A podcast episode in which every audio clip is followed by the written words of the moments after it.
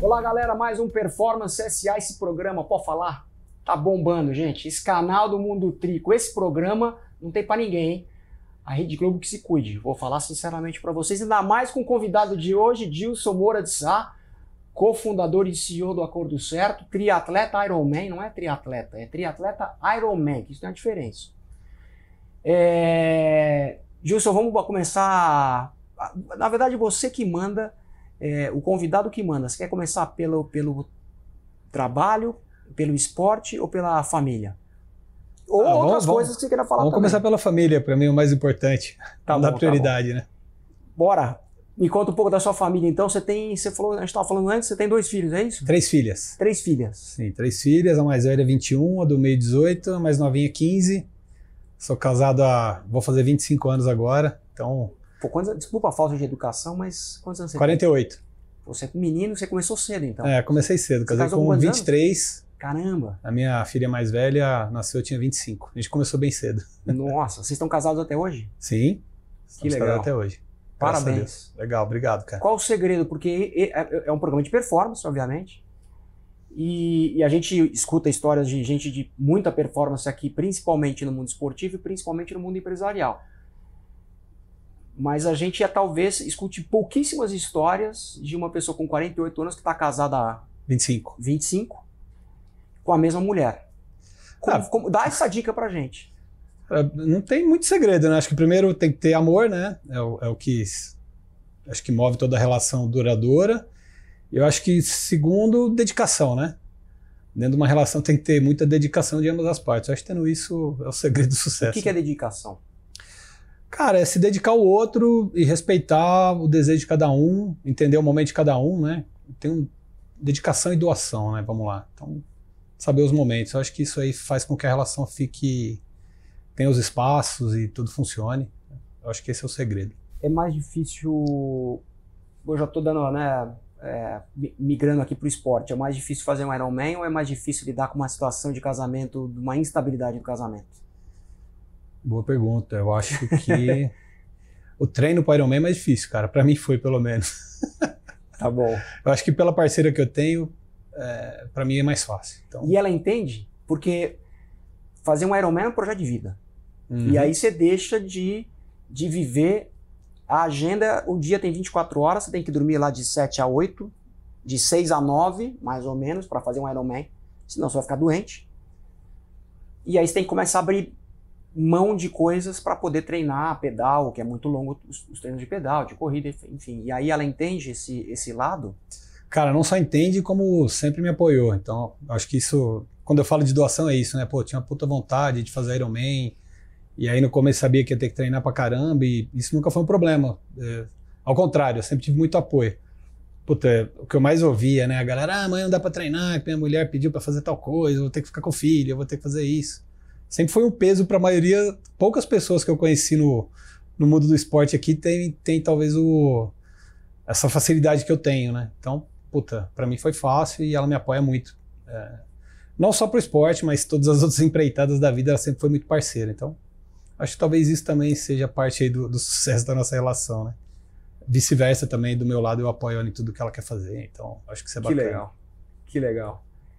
Mais difícil ter sucesso no casamento, mais difícil ter sucesso no esporte ou mais difícil ter sucesso no trabalho?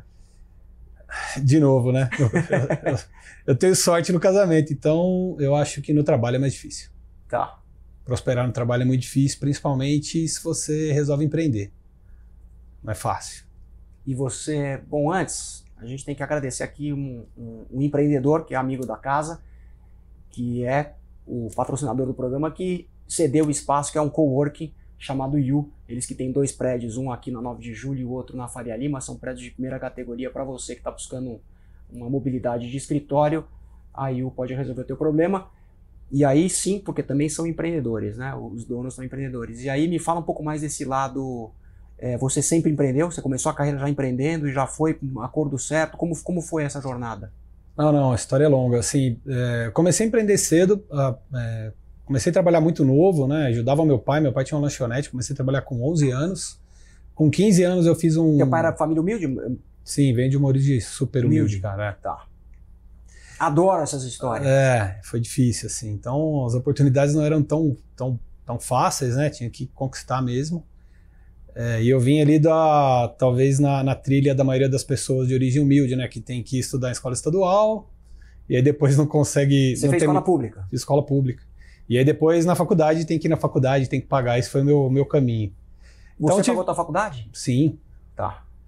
E então comecei a trabalhar muito novo, com 15 anos fiz um, um curso de, de programação, é, um curso profissionalizante, comecei a programar. Você já gostava, já tinha já, já, sabia o que era computador? Já tinha isso? Como, como Cara, era? Na, na, na verdade, estava começando, né? Os primeiros é, computadores pessoais estavam vindo para o Brasil naquela época.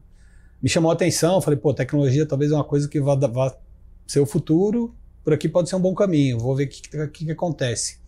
E acabei me dando bem, logo que eu fiz o curso eu consegui uma, um estágio numa, numa software house lá em Ribeirão Preto, eu sou de Ribeirão Preto.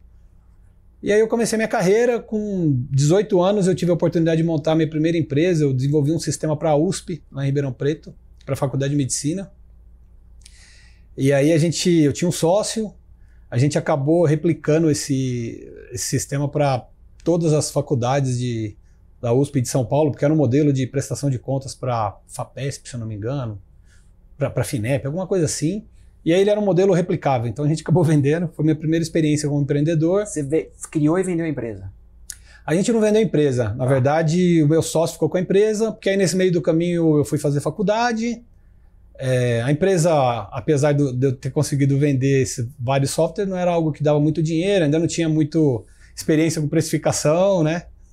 Modelo de recorrência. Então, e aí eu acabei me formando e vim para São Paulo. E aí, aí eu vim trabalhar no mercado mesmo. Onde você se formou? Que faculdade? Eu me formei na Unip, tá em Ciência da Computação, lá em tá Ribeirão Preto. Tá. E aí veio para São Paulo? Aí, pô, a internet, eu vim para São Paulo em 99, a internet estava começando, né? E aí eu fui trabalhar numa empresa de tecnologia aqui em São Paulo, que é a Ever Systems, uma empresa foi uma das maiores empresas aqui de tecnologia que começaram na internet na época. É, aí eu tive a oportunidade de trabalhar para grandes bancos, fui fazer projeto para o Citibank, fiz projeto no Brasil, na Colômbia, nos Estados Unidos, depois fui trabalhar para o Bank Boston. É, e aí em 2005 foi quando eu já estava com um pouco mais de maturidade, conheci os meus atuais sócios, e aí sim, de fato, comecei a empreender. Aí a gente montou a Fiverr, uma empresa de tecnologia, para... A gente começou fazendo basicamente... É, software é, sob demanda, né? Como tá. fábrica de software, desenvolvemos alguns produtos. Aí nessa, nessa trilha da evolução, em 2009, a gente montou talvez a primeira plataforma de high frequency trading aqui no Brasil. O que, que é isso? High frequency trading é a operação na bolsa através de robôs, em alta frequência. Robozinho vendo como é que estão os preços, Ex os algoritmos analisando os preços, está barato, vão comprar. Exatamente, vão comprar, vão vender. É, a bolsa tinha acabado de abrir para o mercado é, a oportunidade de você colocar tua, tuas máquinas dentro do, do, do data center da bolsa para você diminuir a latência e ter um acesso mais rápido. Quer dizer, os primórdios do que hoje é o Big Data Analytics, o que a gente chama de Big Data Analytics. É, pode se considerar um que sim. A gente usava. Capta, capta as informações, armazena isso e. Na verdade, a gente fazia isso em tempo real, né? Tá. Tem até. Fazendo uma, uma analogia aqui do que a gente fazia nessa época, tem um livro bem legal que chama Flash Boys. É um livro que fala de como os, os high frequency trades operam nos Estados Unidos. É mais ou menos o que a gente fazia. Então, a operação em alta frequência, apareceu oportunidade no mercado na hora, o robô toma decisão, compra e vende, vende e compra, enfim. A gente fez isso por um bom tempo. Mas o robô não analisa o, o histórico passado, ele é presente só? Não, nesse caso não. É só ali o... Nesse nosso modelo, é uma... A, a, a oportunidade aparece, você tem que pegar ela. Quem tá for bom. mais rápido, pega. Tá bom. É... Você ganhou mais dinheiro, desculpa ser indelicado, mas tem que perguntar essas coisas. Você ganhou mais dinheiro com software ou você ganhou mais dinheiro com bolsa, comprando e vendendo papel? É, ganhei mais dinheiro com bolsa, cara. foi foi é, interessante porque era um momento que o mercado estava muito, é, vamos dizer, virgem, tinha poucos robôs operando. A gente acabou surfando um, bom pedaço ali de 2009 Você até 2011. Você deixa de ser o tecnocólogo, o cara de tecnologia para virar o financial service, é isso? Na verdade, eu fazia as duas coisas, porque eu também metia a mão na massa. A gente mesmo que programava os robôs, né? Então aí Vamos aprendemos... testar meu robô se está funcionando aí, é, ganhava dinheiro. Exatamente, é isso aí. E o resultado é instantâneo, para o bem ou para o mal. É, depois a gente teve a oportunidade de. A gente foi convidado, a gente foi é, cofundador da Clear, corretora uma corredora que foi montada ali em 2011, 2012. A gente fez parte da estrutura tecnológica da Clia. A Clia foi vendida rapidamente para XP, acho que dois anos e meio, três anos do, do business. A gente vendeu para XP. E aí depois veio começa a história da Acordo Certo, que, que é onde eu estou até agora. O que, que o Acordo Certo faz? A Acordo Certo nasceu com a missão de ajudar o consumidor que está inadimplente. Tá. A gente tem no Brasil hoje é, mais de 63 milhões de pessoas que estão em estado de inadimplência. Mais da metade da população economicamente ativa, a gente, tem um, a gente tem um problema social para ser resolvido. E o mercado era atendido basicamente é, por escritórios de cobrança, né? uma abordagem muito truculenta ali para o lado do consumidor. E aí a gente viu uma oportunidade de trazer tecnologia, criar uma plataforma, um lugar único onde o consumidor vem a hora que ele quer, a hora que ele está preparado para negociar. A gente fez muita pesquisa, o cara que está E você trabalha na Recovery da vida? Quem te contrata? A, a Recovery é a minha cliente. É tua cliente. É, a tá Recovery bom. bota as dívidas dela com a gente. Tá bom.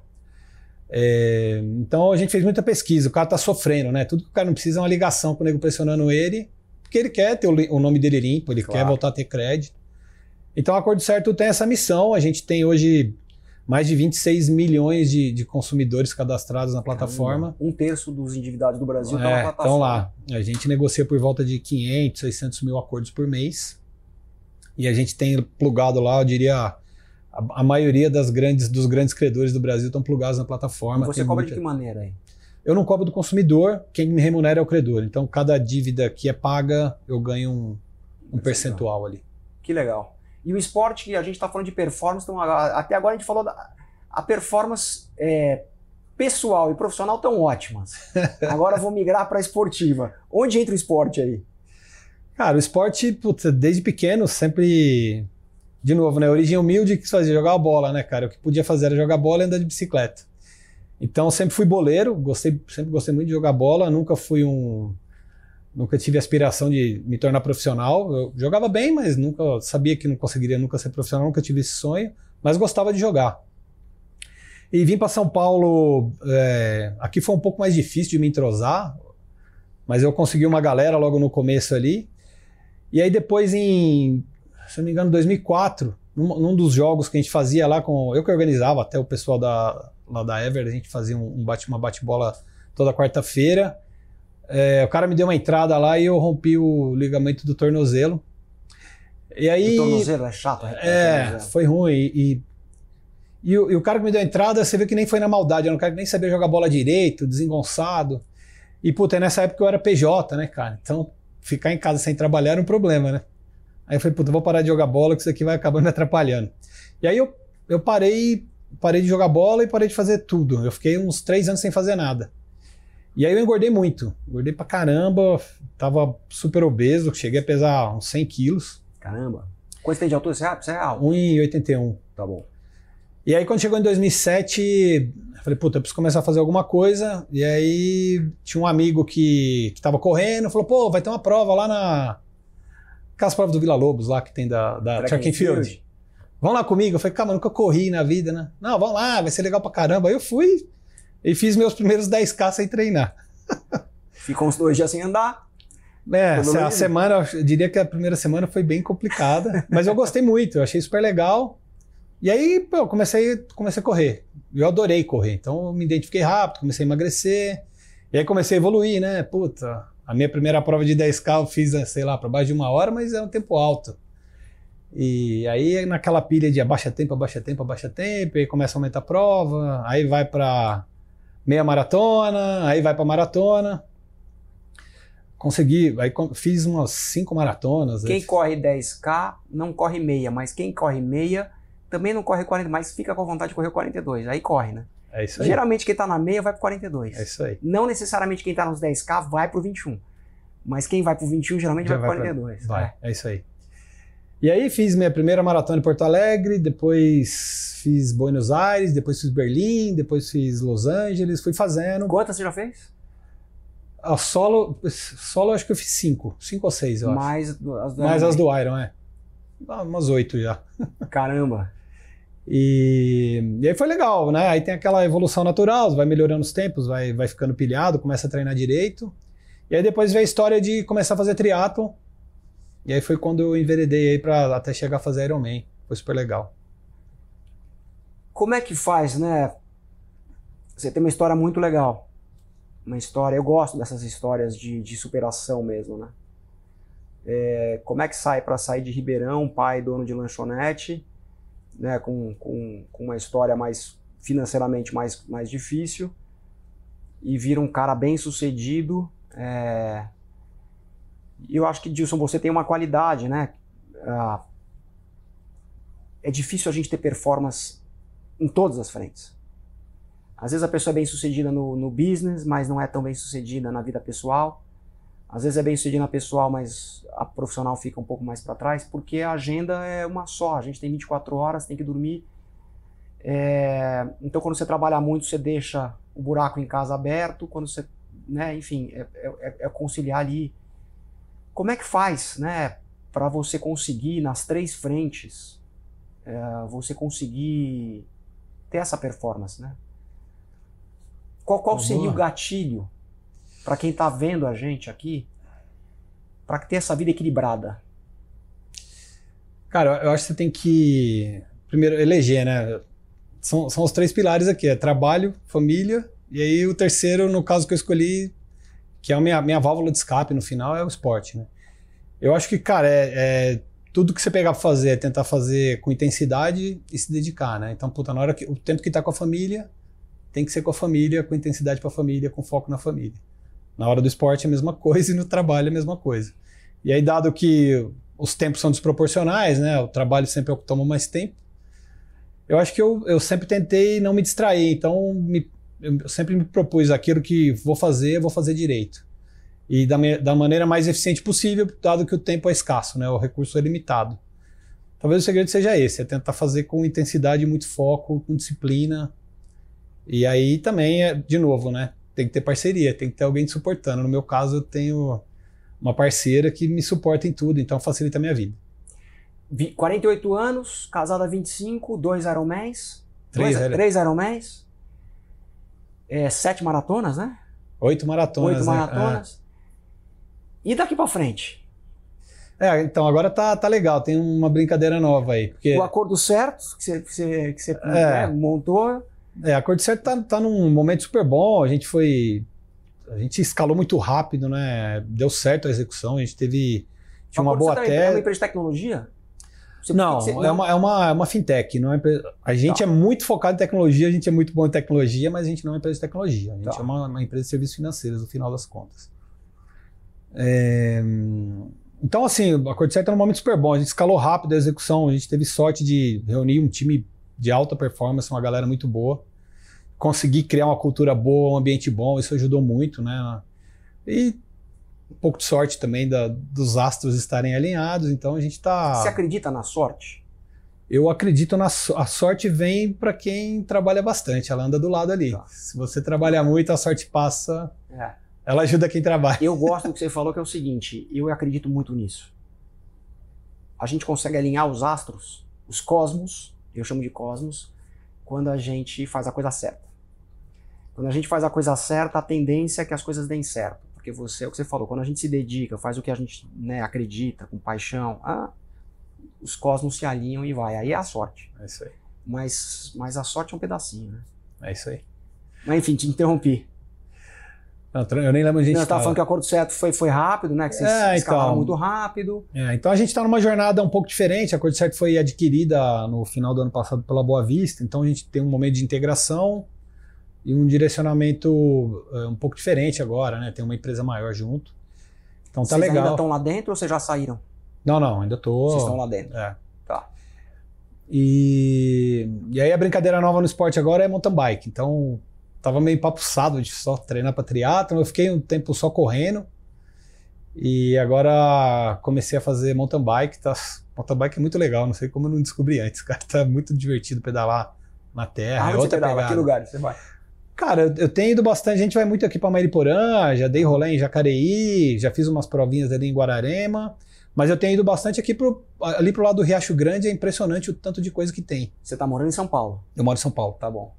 Então eu saio, deixo o carro ali em São Bernardo, tenho, tenho os parceiros, inclusive acabei de falar com o Marcelzinho, que é meu parceiro de rolé. Ele que é o cara que conhece todas as trilhas. Aí já marcamos o rolê de amanhã já. E a gente Riacho. sai. Riacho, Riacho Grande, Grande. aí sai. Puta, Riacho Grande, basicamente, para quem não conhece, é Mundo Trigo, a galera conhece, mas é ali da Serra Velha de Santos. é isso aí. Tem, basicamente ali. é, tem, tem muito lugar legal e, e- inclusive com altimetria. Então dá pra você escolhe o terreno, escolhe a dificuldade, tá bacana. E aí vou, tô inscrito aí para um desafio grande, que é o Brasil Ride, né? Uma prova Que bem legal. casca. Tô até com um pouco de medo. É, comecei a, a preparação agora, tô fazendo ali o- a parte básica e deve crescer o volume do meio do ano para frente. Ironman não mais? Eu acho que não, hein? Essa prova aí. Acabou? Ah, não, eu acho que. Desculpa, eu não entendi a tua pergunta. Não, Eu se Ironman acabou nunca mais? Não, não, eu quero fazer um Ironman com 50 anos para comemorar os cinquentinha. Tá. E maratona? Cara, maratona eu acho legal. É que não casou. Por exemplo, nessa- nesse período que eu fiquei depois que eu fiz meu último Ironman, eu fiz a maratona de São Paulo. Quando foi o último Ironman? O último Ironman foi em 2015. Tá. Tá. É, e aí eu fiz a maratona de São Paulo, que foi super legal. Então eu, eu gosto de diversificar, né? é difícil, né? Ela é dura, Gilson né? achou a Maratona de São Paulo legal. Você vê que o patamar é outro, porque eu acho a Maratona de São Paulo muito difícil. Ela é difícil, cara. Foi bem Quente, difícil. sobe e desce. É numa época que o ar tá seco, tá poluído, não tem torcida, o carro reclama, o carro- os caras ainda ficam buzinando pra você sair da frente. É, isso é impressionante, né? Assim, pô, é, pegar a maratona de Berlim, por exemplo. Porra, a galera na rua o tempo inteiro, você tem o apoio, nego te empurrando aqui em São Paulo, você é meio solitário. É muito solitário. É. E eu lembro que a que eu fiz foi aquela ainda que saía do centro. Subia Brigadeiro, teve uma versão que. Mas foi legal, né? Andar por, correr por São Paulo é bacana demais. O que, que você assim. fez de maratona? Eu fiz Los Angeles, fiz Buenos Aires, fiz Berlim, fiz Porto Alegre, fiz São Paulo e as outras do, do Do Ironman. Ironman. Que Ironman você fez? Floripa? Floripa, os três Os três Floripa. Floripa. Eu fiz meio Ironman fora, fiz Cozumel, fiz Miami eh, e, fiz, e fiz aqui também um que tinha em. Lá onde tem a hidrelétrica, como chama? Itaipu. Em Foz. Em Foz do Iguaçu. É, eu fiz aquele meio Ironman também. Foi, lá foi difícil também. E a maratona de Los Angeles é boa? Essa é uma maratona pouco conhecida dos brasileiros, né? Ela é boa, cara. Ela é uma maratona que não é muito dura. Plana? Ela é bem plana. É, ela sai do, do estádio dos Dodgers e ela termina lá em Santa Mônica. Então, o trajeto é lindo. Desce, então. Ela desce. E, mas foi difícil, porque tava muito frio, cara. Tava, eu peguei um dia muito Quando frio. é? Dezembro? Não, ela é em. Se eu não me engano, ela é em abril ou maio. Ah, é? Puxa, É. já, já é uma, já com primavera. É, então, mas eu peguei um dia, tava tendo uma tempestade em Los Angeles e tava muito frio. Começou a prova assim, acho que com 9 graus e chovendo, muita chuva o tempo inteiro. Não foi uma experiência melhor. A melhor maratona pra mim foi a de Berlim, que aí, puta, foi meu melhor tempo. Quanto você fez em Berlim? Fiz 3 horas e 3. Caraca, quase subi três. Quase. o- o- A meta era essa. Bateu na trave. Pra quanto você passou a meia? Puta, eu não lembro o tempo, cara. Mas deve ter sido ali pra 1,25 por aí. Tá. Tá. Mas foi uma puta prova, assim. Foi Você vai legal. buscar o sub 3? Não, não dá mais, né? Será? Acho que não, cara. Tô velhinho agora, né? Eu tava com 30 e poucos anos quando eu fiz isso, Nada. 39. Eu sei, não dá pra te comparar, cara. Você é não, alienígena, não, mas eu tô velho. sentindo, eu tô com 49, eu tô mais velho que você, eu tô sentindo a idade, mas eu acho que a idade tá mais na cabeça. Acho que é, pode ser. Tem que, tem- é legal que você vai amadurecendo, né? É, eu acho que isso é legal também, a, experiência. é bacana. Você É. perde o corpo, mas você usa a mente. É, e, e a forma de treinar muda, né, cara? Eu era muito Muda. desesperadão, só pancada, pancada. Eu tô agora numa pegada uma- fazendo mais musculação, né? Segurando um pouco mais a estrutura, então tá melhor. Mas assim, eu não tenho feito corridas muito rápidas, eu tô treinando bem pra ficar só pra manter. Mas quem sabe, né? Às vezes conseguir emagrecer um pouquinho, ficar mais levinho com uma Exato. estrutura boa. Exato. Eu percebi que o mountain bike me ajuda muito com isso, te dá muita força. Você Pra perde maratona, no peso. final dos 30, do 30 ao 42 é força. É isso aí. É força mental e força física. Você tem que ter força na perna pra aguentar. O final da prova é força. Quem sabe, Lelo? Vamos ver. Você tá me motivando aí, cara. Estamos chegando no final do programa. Eu quero te fazer mais duas perguntas. Qual o segredo do sucesso? Pergunta difícil, hein, cara? Não, você é um cara de sucesso. Tudo que eu te perguntei aqui, né, a gente não se conhece, então a gente começou já com uma coisa talvez mais difícil que a gente menos escuta, que é o segredo no casamento. As pessoas hoje têm menos resiliência. Qualquer briguinha, ah, me separar. É, eu, eu acho que assim, tem uma das. Puta, persistência, né? Resiliência, perseverança. Não falo do casamento, tá? Falo geral. Qual o segredo É. do sucesso? Não, eu acho que tudo, mas, mas eu acho que, assim, talvez o que. O que eu percebo que eu, que, que, que eu consigo me dar bem é que eu consigo. Talvez tudo que eu tô fazendo é ter a boa intenção, sabe? Com, com o próximo, né? Puta, tudo que eu vou fazer tem que ser bom pra mim, mas tem que ser bom pra quem eu tô me relacionando. Eu acho que se você tem essa intenção, você vai tentar extrair o melhor e aí talvez você tenha sucesso. Eu acho que isso pode ser parte do meu segredo aqui. Eu acho que também tem muita humildade, né? Humildade sempre. Você conquista tudo que você quer com humildade. Então, eu acho que se você for por esses dois pilares e aí juntar o resto aí, que é persistência e resiliência, que aí é o básico que você tem que fazer, ter casca, né? Talvez. Treinar. Talvez a sorte bata a sua porta. aí, né? É isso aí, cara. Isso é legal. Eu sempre fui muito disciplinado. Mas uma das coisas que os treinamentos. Porque todo mundo fala, pô, fazer uma prova de Ironman é foda. Cara, não é. O, o difícil é treinar, cara, pro Ironman. É Treino. difícil ter agenda, né? É, pô. Conciliar tudo. Puta, você fazer a periodização do Ironman é muito difícil. É. E aí, aqueles dias, né, que você tá. Você cansa muito, né? Você fica muito cansado. Aí você chega no sábado que você treinou a semana inteira, você vai ter que fazer o longo de bike, levantar 4 da manhã para não pegar o sol. E aí é onde entra a persistência, né? Onde você fica resiliente, você tá cansado, mas você consegue. E aí você aca- acaba transferindo isso pro trabalho, você leva essa, essa casca pro resto. Porque se deu certo aqui, vai Claro. dar certo no resto. Isso é legal. A gente tem, estamos, né, de novo, estamos na fase, na última pergunta do programa e a gente acaba o programa sempre com a mesma pergunta para todos os convidados. O que, que é performance para você? Boa. Eu acho que performance, cara, é tentar sempre superar, né? Buscar o melhor do que você pode entregar. Eu fico bem feliz quando eu entrego, eu- ou numa prova, ou no treino, né? Ou na vida, ou no trabalho, se você se propôs a fazer uma coisa e você sentiu que você se entregou ao máximo, né? O resultado veio, puto, para mim performance é isso, é tentar superar dentro dos limites das condições que você tem para fazer. Fazer mais uma, vai. Qual o teu limite? Aonde vai o limite do Dilson? Cara, não sei, boa pergunta. Vamos ver o que vem pela frente, né? Tem, é, tem bastante coisa para viver ainda, tem que, tem que começar a ver os desafios que vem pela frente para renovar os limites, né? Legal. Eu, eu tenho os limites dados do que eu já consegui executar na- Ferrou, até a régua agora, tá né? alta. Então, A régua então tá tem- muito alta agora. é que se você não renova os desafios, aí acabou, né? Aí né? acabou a vida, né, cara? Então tem Eu que sempre achar uma coisa nova para fazer, uma brincadeira nova. Dilson, legal demais te conhecer. Obrigado por você ter vindo aqui contar a tua história pra gente. É, o programa é sobre performance e você é um cara altamente performático. Cara, eu que agradeço, é um prazer te conhecer é, pessoalmente. E obrigado pela participação no programa aqui. Obrigado, Gabi. Galera, obrigado vocês pela audiência, pelo carinho. Mais um Performance SA terminando. Agradecer de novo ao pessoal do, co- do Coworking U. E que o mêsinho tem mais. Valeu, obrigado.